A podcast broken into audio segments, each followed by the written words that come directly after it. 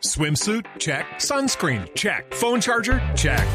Don't forget to pack the 5 Hour Energy. It fits great in a pocket or carry on, and the alert feeling will help you arrive ready for anything. Now get 20% off when you use code 5HE Travel at 5hourenergy.com. Expires April 30th. One time use only, not valid with other discounts. Remember, visit 5hourenergy.com and use code 5HE Travel to save 20%.